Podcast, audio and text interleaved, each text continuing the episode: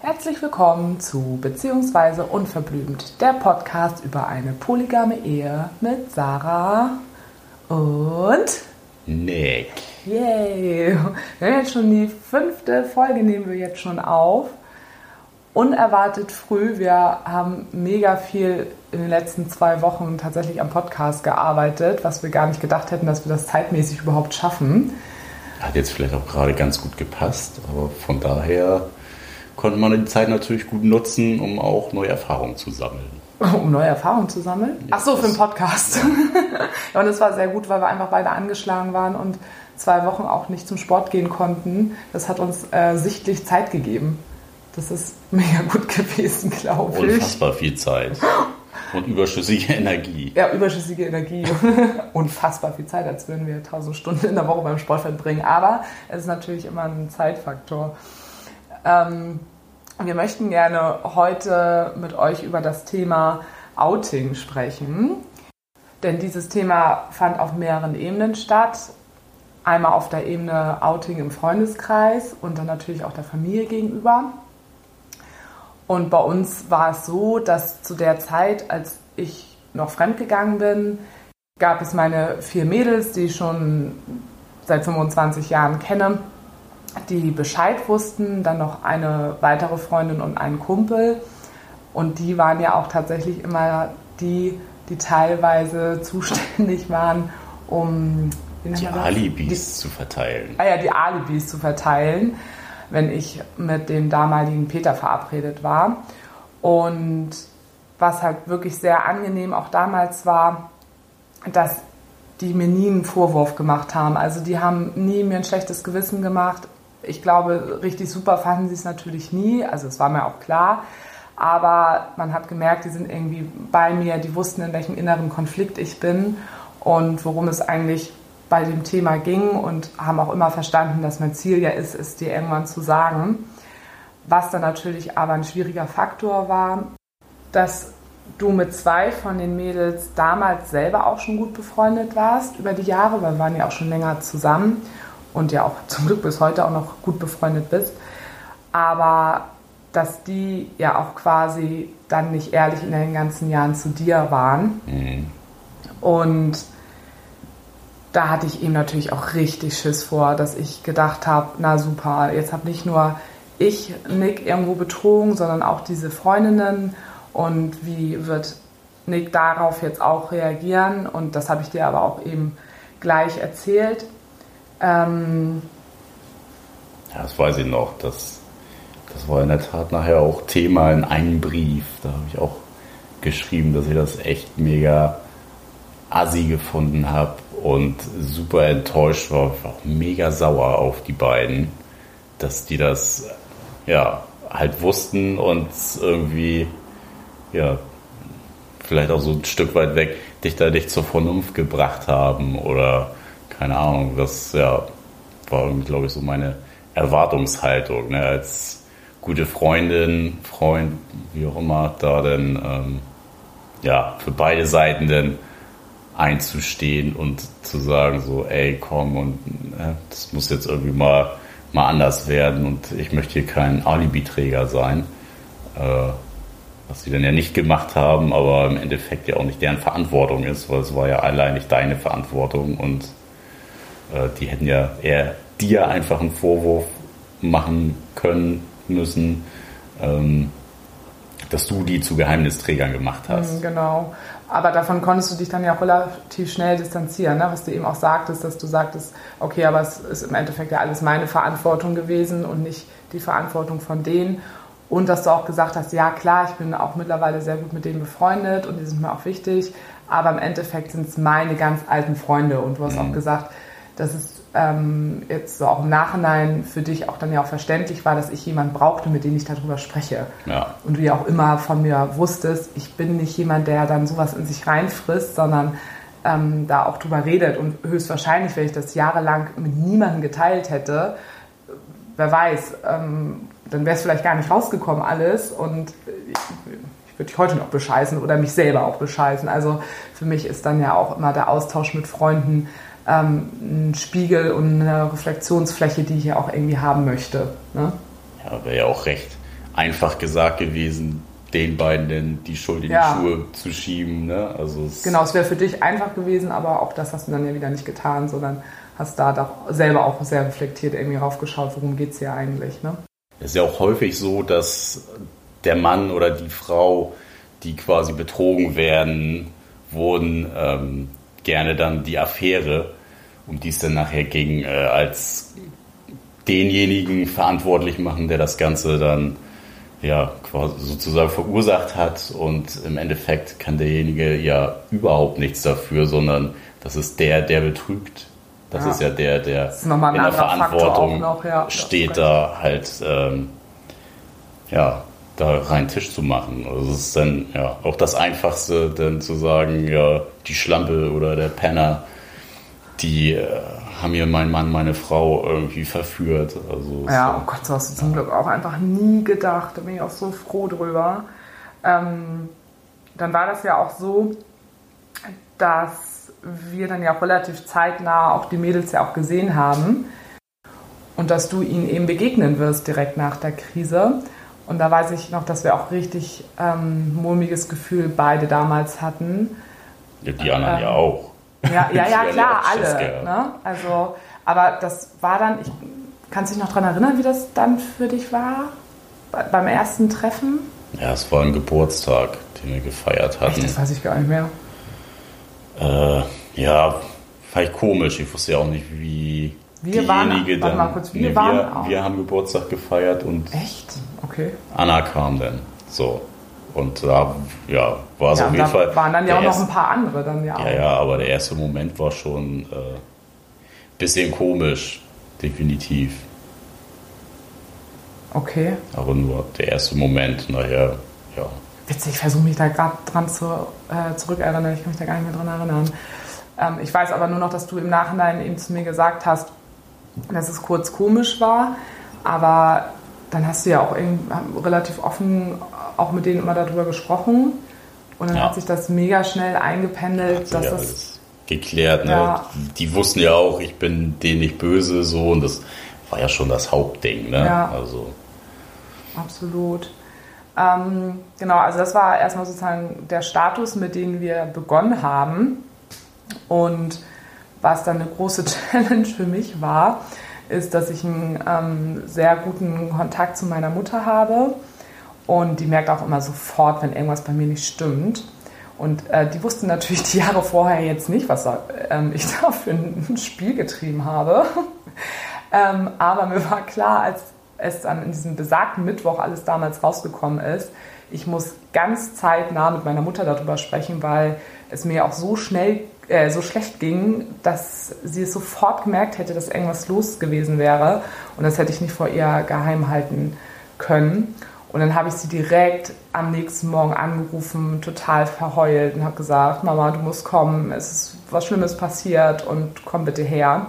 Und du warst arbeiten und ich hatte frei und dann ist sie zu mir gekommen und wir haben uns ins Wohnzimmer auf die Couch gesetzt und ich habe ihr gesagt, ich muss dir jetzt etwas erzählen, ähm, was dich wahrscheinlich sehr enttäuschen wird, ähm, aber ich muss jetzt hier die Hosen runterlassen. Und dann habe ich ihr alles erzählt. Also alles, warum sich wie was bei mir entwickelt hat, warum ich mir über gewisse Dinge Gedanken gemacht habe, warum ich dich betrogen habe, wie das alles rausgekommen ist. Also ich habe ihr einfach alles erzählt.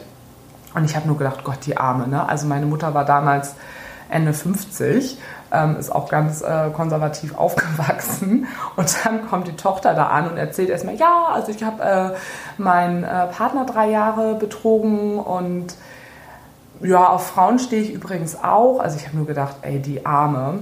Und die hat sich das alles angehört. Ich glaube, ich habe einfach erstmal eineinhalb Stunden oder sowas einen Monolog geführt. Und dann war ich fertig. Und meine Mutter sagte so zu mir, Mäuschen, ich habe dich echt lieb, aber ich muss jetzt erstmal ganz kurz auf dem Balkon eine rauchen. und da ist mir sofort so ein Stein vom Herzen gefallen, weil ich wusste sofort, okay, sie wird es irgendwie verknusen.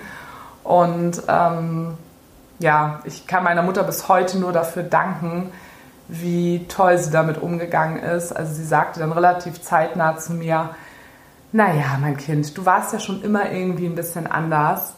Und mich beruhigt es eigentlich fast, dass ich das jetzt von dir höre, weil ich konnte es eigentlich gar nicht so wirklich wahrhaben, dass du jetzt mit Nick ähm, sechs Jahre schon zusammen bist und du so normal lebst. Irgendwie habe ich das dir nie so richtig abkaufen können. Aber durch das, was ich jetzt weiß, das ist für mich viel authentischer, das bist du. Und jetzt kann ich mich zurücklegen und jetzt ich, kann ich total auf eure Beziehung vertrauen. Also so ungefähr hat sie das gesagt. Und ich habe nur gedacht, Gott, du bist so eine kluge Frau, du hast es so verstanden. Und ähm, damit war das dann halt eben bei meiner Mutter so gar kein Thema und ähm, sie konnte mir dann halt auch richtig gut beistehen in der Zeit. Also ich habe auch viel mit ihr darüber gesprochen und ähm, ja, sie hat mir auch immer ein super gutes Gefühl gegeben, also dass sie auch dann oft gesagt hat, Sarah, du kannst so den Hut von Nick ziehen, ich tue es auf jeden Fall. Also du hast da so einen tollen Mann an deiner Seite. Und sie sagte auch immer, ich habe schon immer gesehen, dass ihr ein ganz tolles äh, Team seid, also und auch gewesen wart. Und ihr, ihr werdet das irgendwie schaffen. Also sie hat da immer so an uns geglaubt. Das war echt total genial. Ähm, genau, also das war wie gesagt dann erstmal so der Status, mit dem wir gestartet sind.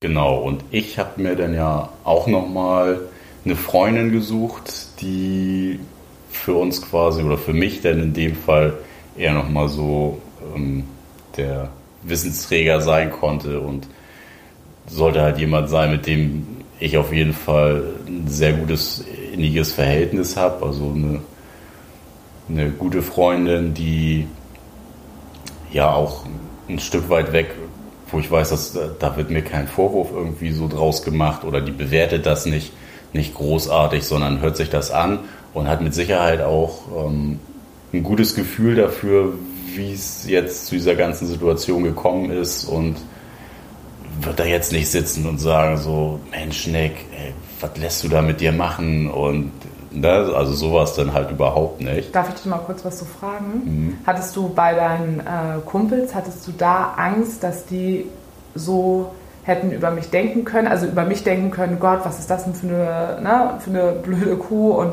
warum lässt Nick sich da weiterhin drauf ein? Hast du da Angst vor gehabt, dass die das denken könnten und deswegen hast du nicht deinen besten Kumpel zum Beispiel gewählt, sondern eben Anna? Bestimmt ein Stück weit weg. Vielleicht auch deswegen Angst vor so ein bisschen vor Zurückweisung. Ähm, aber ich war mir jetzt auch nicht so sicher, weil die Gesprächsthemen sonst so bei uns auch nicht, ja, so mega in die Gefühlsebene gehen. Bei euch Jungs, ne? Bei den Jungs, ja. Ähm, ja, stimmt. Und, und, die tiefen Gespräche hast du bis, also auch Habe ich davor. bisher immer nur mit äh, Freundinnen geführt. Ja, das stimmt. Und da habe ich mich halt einfach besser aufgehoben gefühlt. Also sicherlich, wenn ich keine gute Freundin von uns gehabt hätte, wäre es eine Option gewesen. Vielleicht hätte ich die auch sogar gezogen dann, aber in der Situation war es dann halt einfach so, dass ich gesagt habe, ähm, da fühle ich mich irgendwie am besten aufgehoben. Ja, wahrscheinlich einfach so eine spontane Gefühlsentscheidung ja auch. Ne? Also auch wenn wir damals da drüber gesprochen haben, wer könnte es sein, aber da hast du dich relativ schnell für Anna entschieden und das war in, meinem, in meinen Gedanken auch so ein bisschen ja meine Idee. Ich hätte sie, glaube ich, auch an deiner Stelle gewählt. Mhm. Ja, und das reichte uns denn ja fürs Erste erstmal so als Informationsträger, die Leute, die das wussten, weil wir dann ja auch für uns irgendwie nochmal gesagt hatten, wir wollen das auch gar nicht so groß kundtun. Das ist eher so ein Ding zwischen uns beiden, ja was Intimes auch irgendwie ein Stück weit weg. Und ja, wollten erstmal damit irgendwie weiterfahren. Also das hat uns das beste Gefühl vermittelt. Ja, und wir, wir, dachten eben auch so ein bisschen, naja, das interessiert ja jetzt nicht jeden. Ja, oder ein Stück weit weg geht die Leute denn ja auch vielleicht nichts an. Vielleicht ja. wollen die das auch gar nicht wissen, so nach mhm. dem Motto. Ne? Und haben dann aber super schnell festgestellt, dass das sehr unpraktikabel ja, ist. Ja, mega unpraktikabel. Und dass es eine Lebenseinstellung ist, dass es eine Orientierung ist, eine Beziehungsform und dass es bei uns dann im Alltag, beziehungsweise auch gerade wenn wir am Wochenende so unterwegs waren, überhaupt nicht realistisch war, dass wir unsere Freunde da nicht mit einweihen. Weil wir dann natürlich auch ganz normale Momente hatten, wo wir unterwegs waren abends, wir waren mit unserem Freundeskreis viel zu der Zeit feiern und dann hast du zum Beispiel, ich erinnere diesen Abend halt noch ganz genau, waren wir auf dem Kiez unterwegs und du, also wir waren irgendwie mit, weiß nicht, zehn Leuten oder so unterwegs und du hast dann da mit einem Mädel ähm, rumgedanced.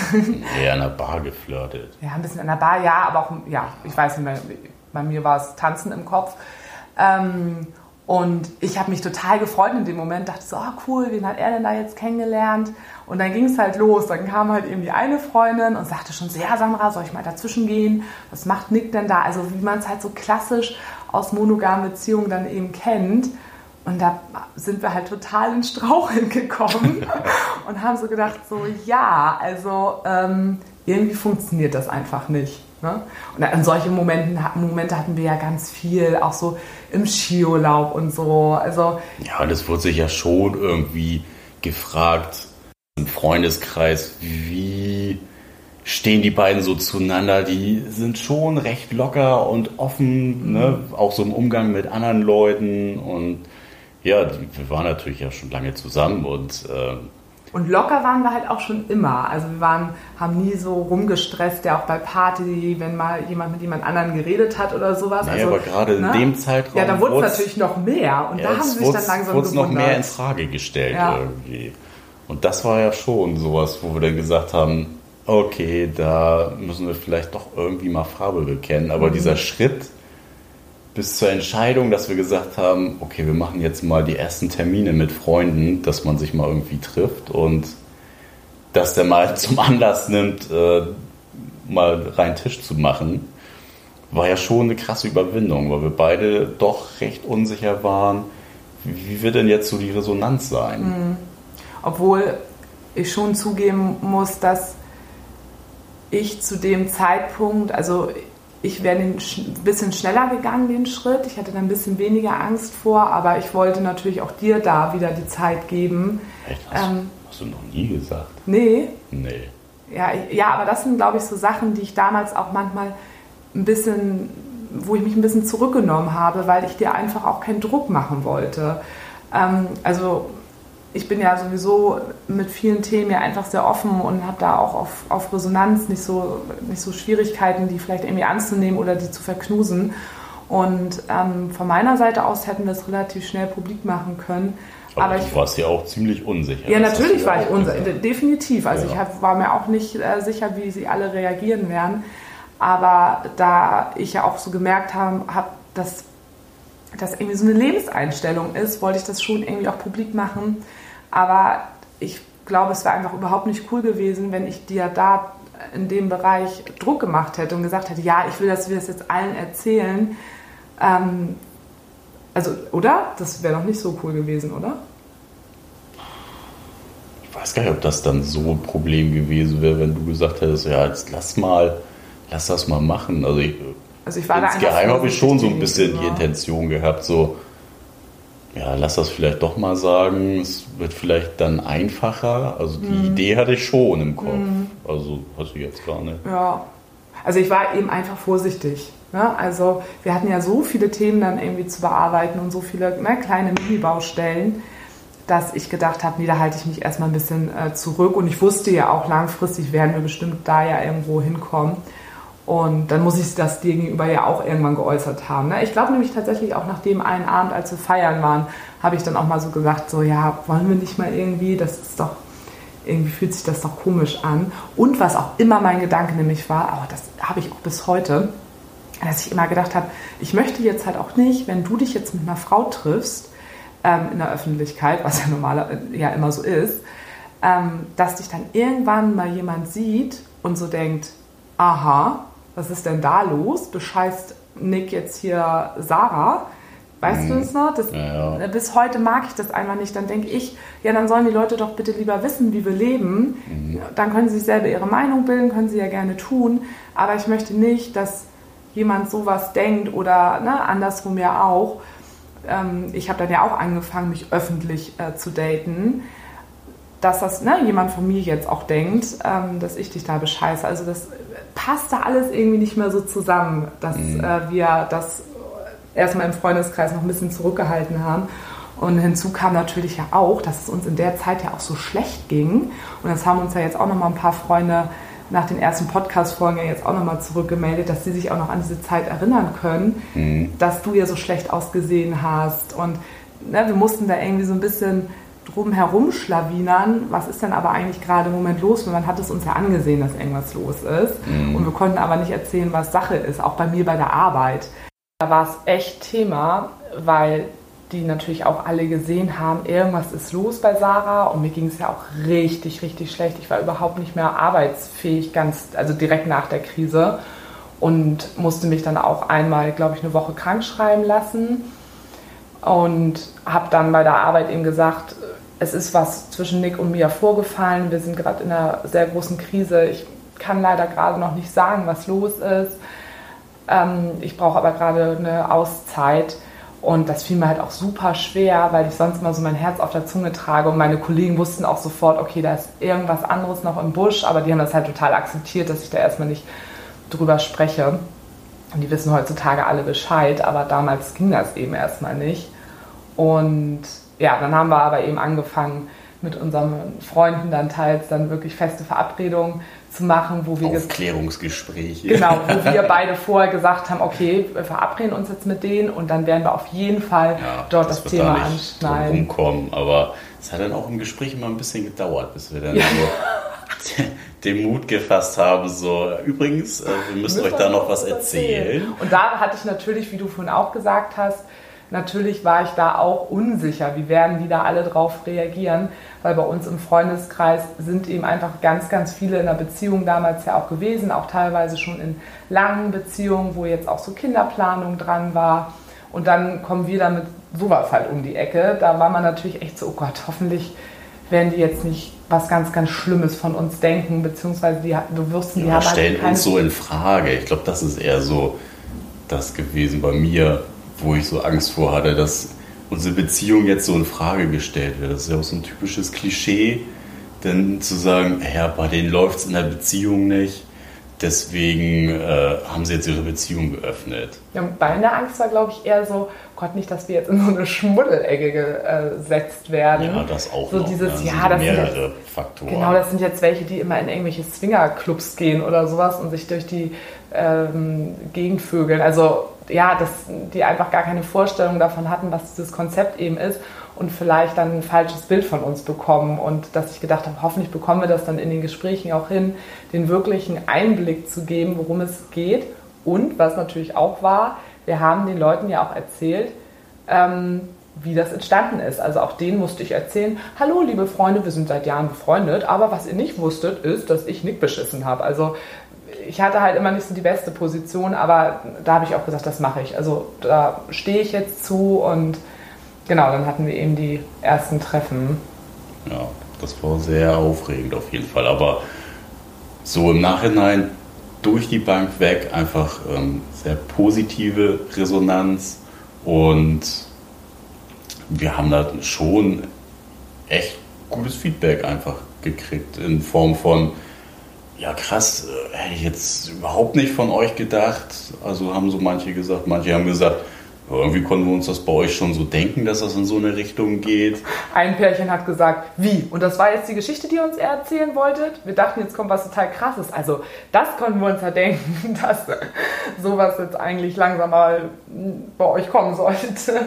Also, es war ganz unterschiedlich, ja. Ja, aber im Nachhinein waren wir einfach so froh, dass wir es gemacht haben und es hat wirklich auch nochmal so ein Stück weit weg Nähe in die Freundschaft ja, gebracht. Also auf jeden Fall.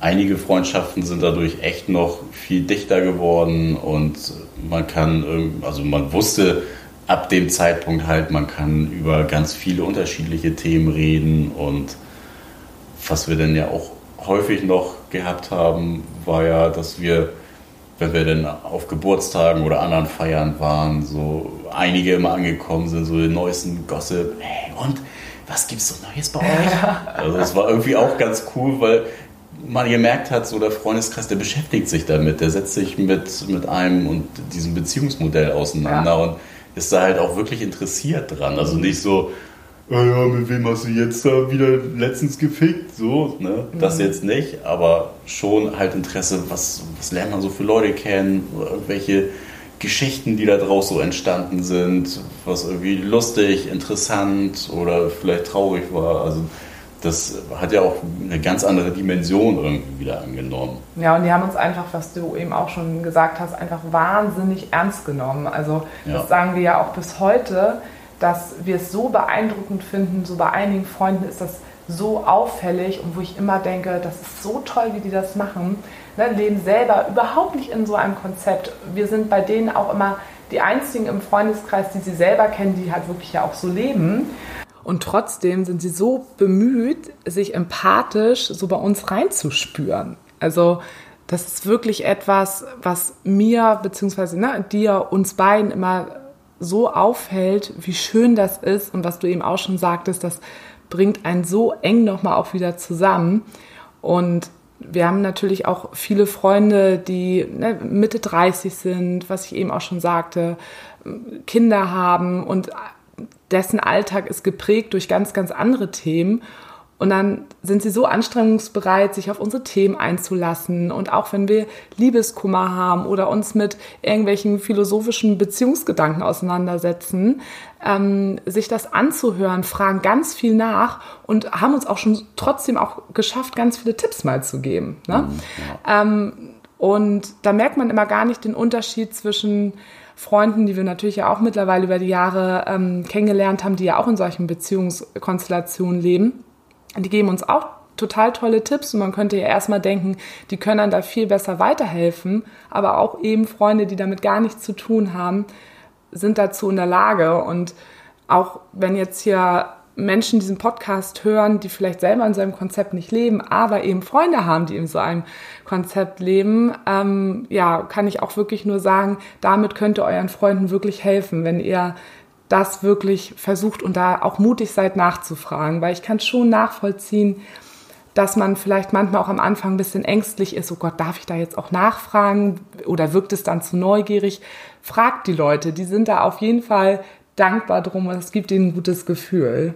Ja, besseres äh, Bild kann man sich ja gar nicht machen, wie wenn man es jetzt von den Leuten nochmal selber hört. Ne? Ja. Die sich vielleicht auch nochmal ja nicht erklären, aber die es nochmal so ein bisschen darlegen können, wie das Ganze bei denen dann funktioniert, weil da ja jeder doch irgendwie noch seine eigene Art hat, mit den äh, offenen Themen umzugehen und die so ja, in seinen Alltag zu integrieren. Das macht natürlich dann auch ganz viel aus, wenn diejenigen das dann aus ihrer Perspektive nochmal so erzählen können. Und bei uns hat sich dann ja auch nochmal ganz groß dadurch was verändert. Und zwar dadurch, dass es immer mehr Freunde wussten, also wir haben das so ne, Stück für Stück, äh, Woche um Woche erweitert im Freundeskreis und dadurch wurde auch dieses Konzept für uns viel normaler. Ja, also es war auf jeden Fall nicht mehr so dieses Tabuthema und so ein bisschen, also nicht man muss sich verstecken, aber man muss das so ein bisschen mit ganz viel vorsichtig, äh, mit ganz viel Vorsicht angehen, wenn man das dann mit äh, anderen Leuten anspricht, so die Themen, die einen so beschäftigen. Mhm. So, da kommt man einfach so frei raus irgendwie und wen was interessiert, der fragt einfach nach. Ja, und dadurch war es nicht mehr selber für einen so, oh Gott, was habe ich denn hier, wie lebe ich eigentlich? Oh Gott, ist das eigentlich krass und oh mein Gott. Ähm, und man ist die ganze Zeit immer in so einer aufgeregten Haltung, was ja auch im Alltag dann doch manchmal recht anstrengend sein kann. Und dadurch, dass es dann irgendwie so integriert ist, im Freundeskreis integriert sich das Thema auch bei einem selber so. Und ähm, es wird ein Stück weit alles normaler, es setzt sich alles so ein bisschen, also es lohnt sich wirklich, das so nach außen zu tragen. Und ähm, ich habe es zum Beispiel dann auch bei der Arbeit erzählt, ich habe es meinen Arbeitskollegen erzählt, ich habe es meiner Chefin erzählt. Ähm, bei der Arbeit und den Arbeitskollegen? okay, ich habe es selbst gar nicht gemerkt. Ähm, gut, ne, ich bin Sozialpädagogin und arbeite auch in einem sehr kleinen Team und da sprechen wir auch über sehr persönliche Dinge immer, weil das auch in unserem Arbeitskontext sehr wichtig ist. Hm, ich weiß, dass es bestimmt nicht sicher, also sicherlich nicht überall so einfach ist. Aber ne, du hast es ja jetzt mittlerweile auch, du hast ein bisschen länger da gebraucht, aber bei dir wissen es jetzt auch schon ein paar Arbeitskollegen. und, und Kolleginnen. Und das ist etwas, wo man dann auch irgendwann merkt, wenn man selber so eine Haltung dazu hat, dass das ja eigentlich überhaupt nichts Schlimmes ist, was man dort tut, sondern im Endeffekt ein bisschen sowas ist äh, wie vor mehreren Jahren, wo man noch Angst hatte zuzugeben, man ist homosexuell oder was auch immer für eine sexuelle Orientierung hat oder Lebensorientierung, was ja teilweise leider heutzutage immer noch ein Thema ist und eigentlich nicht sein sollte. Aber genauso sehe ich das eben auch mit unserem Lebenskonzept ähm, es braucht natürlich auch Leute, die irgendwann sagen, okay, ich bin jetzt auch so mutig und sag's den Leuten. Also, weil sonst entwickelt sich dann natürlich draußen auch irgendwie nichts weiter. Und wir haben sehr, sehr gute Erfahrungen damit gemacht. Also haben wir ja eben jetzt auch schon erzählt. Ja, wo wir auch Leute kennengelernt haben jetzt in den letzten Jahren, die bewusst dem Freundeskreis nichts erzählt haben, weil da wohl eher so mit ja, gerümpfter Nase draufgeschaut werden würde und man eher fast schon so ein bisschen geächtet würde im mhm. Freundeskreis. Ja, ganz, wo, ganz wenig, aber uns, haben wir auch ja, kennengelernt, das ganz stimmt. Wenig, ja. aber wo man sich dann auch fragen muss, sind das denn wirklich richtige Freunde, die sowas denn nicht akzeptieren? Also mhm. das Oder ist es wieder die eigene Angst und man denkt ja, das nur? Das ist die und, Frage. Ne? Also wir haben da ja auch, das haben wir ja jetzt wirklich wenig erlebt, aber bei denen, wo wir das mal gehört haben, haben wir ja auch den Mut gemacht und gesagt, naja, vielleicht ist es aber auch nur in eurem eigenen Kopf drin. Ne? Mhm. Also, weil ich möchte jetzt auch nicht behaupten, dass, das kein, dass die keine guten Freunde haben. Ne? Also ähm, ist halt immer so ein äh, Thema. Wir werden da auf jeden Fall auch nochmal genauer darauf eingehen, weil wir auch ähm, aus dem Freundeskreis auch nochmal die Idee bekommen haben, auch Freunde selber in diesen Podcast einzuladen, dass die auch nochmal aus ihrer Sicht heraus erzählen, wie das für die war, als sie das von uns erfahren haben. Ja, die besagten Annas, die haben schon gesagt, da hätten sie auf jeden Fall Interesse. Genau. Drauf. Und ich habe eine Freundin, das ist auch eine äh, ganz alte Freundin von mir. Und das war tatsächlich so die einzige, die mit dem Thema echt ein bisschen Schwierigkeiten hatte, weil wir auch so für sie das die eben Vorzeigebeziehungen ja, waren. die Vorzeigebeziehungen waren. Also sie wurde viel mit eigenen Themen damit, da glaube ich auch einfach konfrontiert und hat das dann erstmal nicht so leicht verarbeiten können. Und da hat es doch mehreren ähm, Gesprächen ähm, also wir brauchten mehrere, bedarf mehrere Gespräche gebraucht, also ich mit ihr auch, wo wir immer wieder darüber sprechen mussten, ähm, bis das für sie alles ähm, leichter annehmbar war. Und äh, diese Freundin hat auch jetzt schon zu mir gesagt, dass sie auf jeden Fall auch Lust dazu hätte, in unserem Podcast nochmal zu kommen, um auch nochmal diese andere Perspektive vielleicht in den Raum zu werfen, warum es vielleicht für einige schwieriger ist, dieses Thema erstmal so für sich annehmen zu können. Genau. Ähm, ich überlege jetzt gerade, du hattest dann natürlich auch nochmal so deine Familie, was auch alles nochmal ein bisschen schwieriger war tatsächlich. Ähm, das, das, war nicht so einfach. Ähm, ist jetzt die Frage, ob wir da jetzt heute auch noch drüber sprechen oder ob wir das ein anderen Mal machen. Was sagst du jetzt dazu? Das ist, glaube ich, ein neues Thema. Das ist ein neues das Thema, ja, weil das. Ein bisschen ausführlicher, ein bisschen länger. Da spielt ein bisschen die Sozialisation mit rein und da kommen auch ein paar Themen zusammen. Das führt, glaube ich, schon fast eine ganze Folge. Ja, das genau. Dann lass uns das auch so machen, dass wir da mal eine extra Folge zu machen. Wird bestimmt auch viele Leute da draußen interessieren. Ähm, genau, und wir werden da bestimmt auch nochmal in anderen Zusammenhängen viel drauf eingehen. Heute habe ich ein bisschen mehr erzählt, weil, wie gesagt, es bei mir eben auch schon Konstellation, also sehr viele Lebenskonstellationen gibt, wo ich es eben erzählt habe. Und genau, dann bei den nächsten Malen, wenn wir da nochmal drauf eingehen, erfahrt ihr da auch nochmal ein bisschen mehr von Nicks Seite. Oh yeah. Yeah, baby. wir machen dann für heute erstmal Schluss. Ihr könnt uns gerne ein Feedback schreiben, Fragen, alles, was euch bewegt, an folgende Adresse: mail at beziehungsweise unverblümt.de. Alles zusammengeschrieben und mit UE. Ihr könnt uns folgen und auch ein Feedback schreiben bei Instagram. Dort heißen wir beziehungsweise unterstrich unverblümt auch mit UE. Und man kann uns hören bei Spotify, Deezer und Soundcloud. Oh yeah. Bis zum nächsten Mal. Ciao.